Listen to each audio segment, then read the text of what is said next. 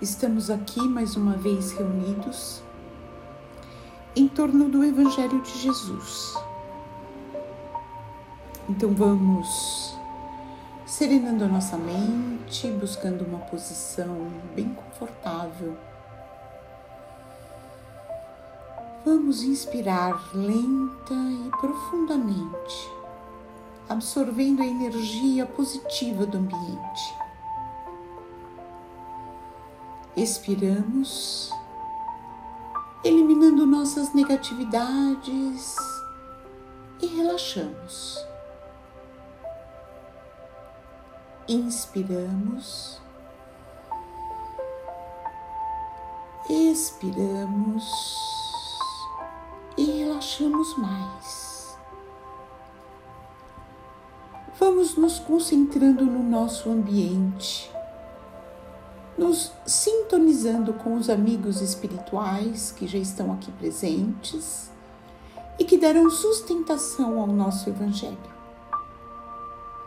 Nós nos irmanamos física e espiritualmente no mesmo ideal, o bem maior. Saudamos os nossos mentores individuais, agradecendo o amparo que recebemos e saudamos as equipes de higienização, proteção e defesa de ambientes. Vamos acompanhando mentalmente essas equipes que percorrem cada cômodo das nossas casas, limpando paredes, tetos e chão, removendo todas as negatividades, queimando os miasmas, desfazendo as formas pensamento nos ligamos em seguida ao mentor do nosso lar e aos mentores responsáveis pelo nosso Evangelho e suas equipes, agradecendo todo o auxílio e fortalecimento que recebemos a cada semana. E dessa forma chegamos aos planos de Ricardo e os cruzados, sempre atentos à segurança e guarda das nossas casas. Pedimos que eles reforcem essa segurança. E vamos até os planos dourados de Ismael, o anjo tutelar do Brasil, cuja missão é a evangelização do povo brasileiro. Nos colocamos à sua disposição para auxiliá-lo nessa difícil tarefa. Ismael nos acompanha até os planos de Maria de Magdala, nossa irmã, exemplo maior de reforma interior. Pedimos que ela continue a inspirar a nossa própria reforma.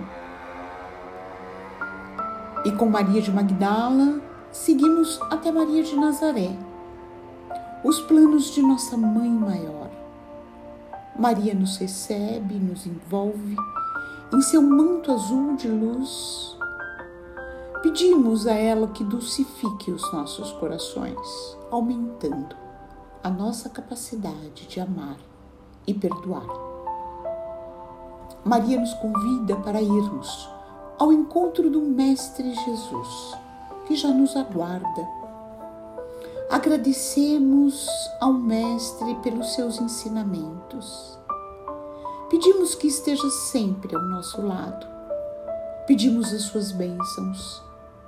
E Ele nos convida para irmos até o Pai Celestial, através da prece que Ele mesmo nos ensinou. Pai nosso, que estás nos céus, santificado seja o teu nome. Venha o teu reino Seja feita a tua vontade, como no céu, também sobre a terra. O pão nosso diário dá-nos hoje. Perdoa-nos nossas dívidas, como também perdoamos nossos devedores. E não nos introduzas em tentação, mas livrai-nos do mal. Que assim seja. Graças a Deus. E dessa forma, Damos por aberto o Evangelho desta semana agradecendo as equipes espirituais aqui presentes.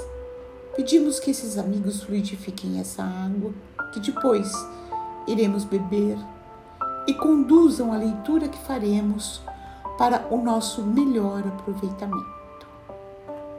Estamos no Evangelho de Mateus. Continuamos lendo o capítulo 28. Começando no versículo 57, num, num episódio que se intitula Jesus diante do Sinédrio. Esse mesmo relato nós encontramos nos quatro evangelhos: Marcos, Lucas e João.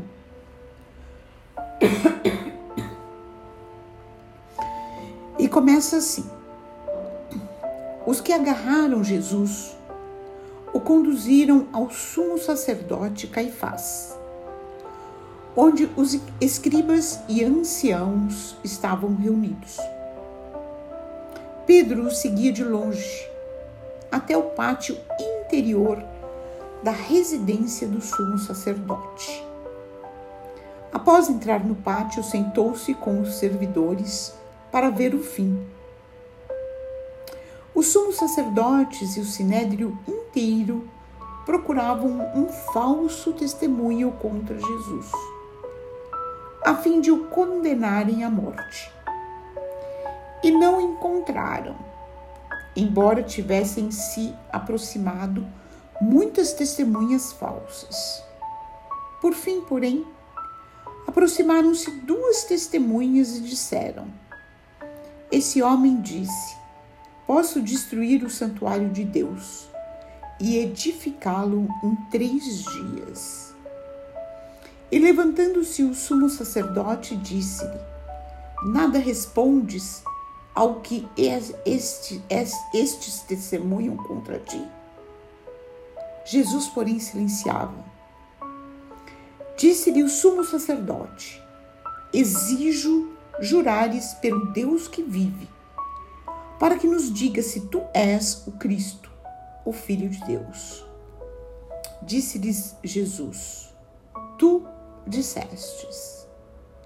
Todavia eu vos digo que, desde agora, vereis o Filho do Homem sentado à direita do poder, vindo sobre as nuvens do céu. Então o sumo sacerdote rasgou suas vestes, dizendo: Blasfemou. Que necessidade temos ainda de testemunhas? Eis que ouvistes agora a blasfêmia. Que vos parece? Em resposta, eles disseram: É culpado de morte. Então, cuspiram no seu rosto e esmurraram-no. Outros o esbofetearam, dizendo: profetiza para nós, Cristo. Quem é que te bateu?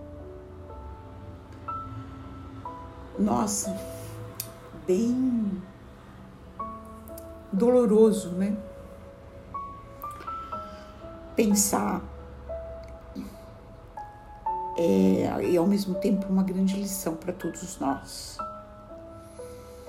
Bom, vamos ver alguns aspectos desse relato, né?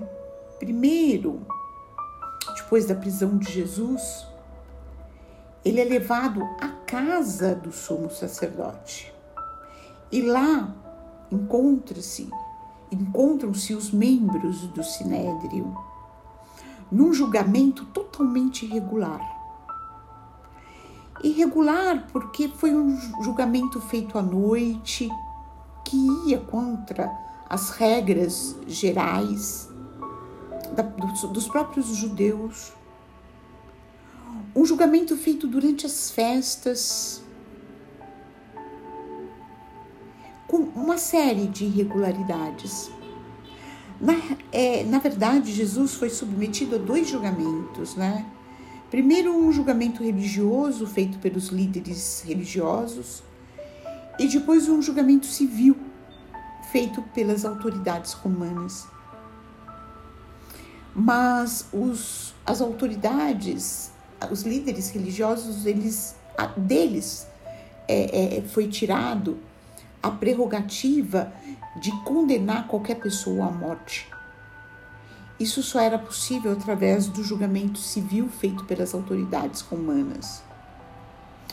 Então Jesus é submetido de forma muito irregular a esse primeiro julgamento, que é o seu julgamento religioso.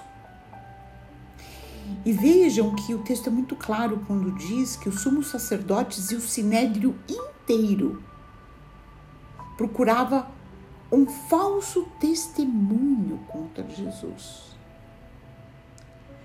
Quer dizer, um, foi um, um, uma, um complô, né? uma armação, usando um termo mais atual, contra Jesus. E as testemunhas, as falsas testemunhas que se sucederam, caíram em várias contradições e foram invalidadas.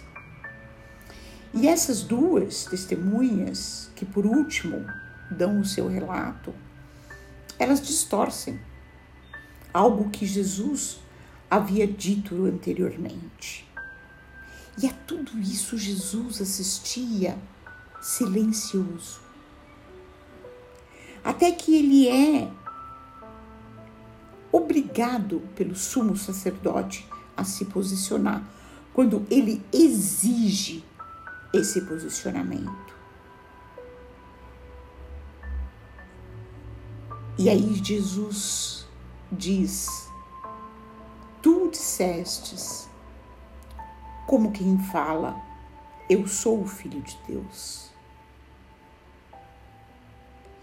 E nesse momento, é, o sumo sacerdote, seguindo né, as regras é, que estão é, contidas nos textos sagrados judaicos, e que dizem que quando se julga um blasfemo, as, quem julga deveria ficar de pé e rasgar suas vestes ao ouvir uma blasfêmia. E é o que o sumo sacerdote faz. Depois disso, Jesus é submetido a uma violência física, ele é esmurrado, esbofeteado e também é submetido a uma violência moral. Quando perguntam para ele, que estava com é, é, o rosto coberto, quem é que te bateu?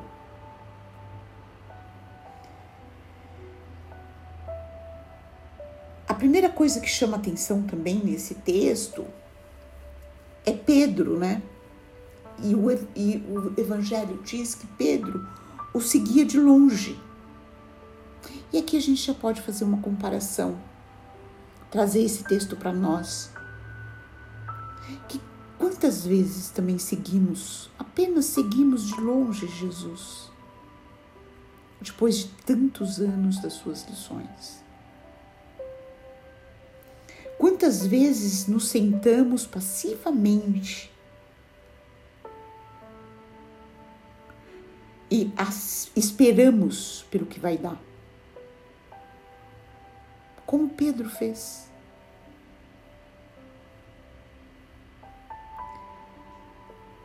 é preciso que nos questionemos qual é exatamente o papel que queremos diante dos ensinamentos do Mestre.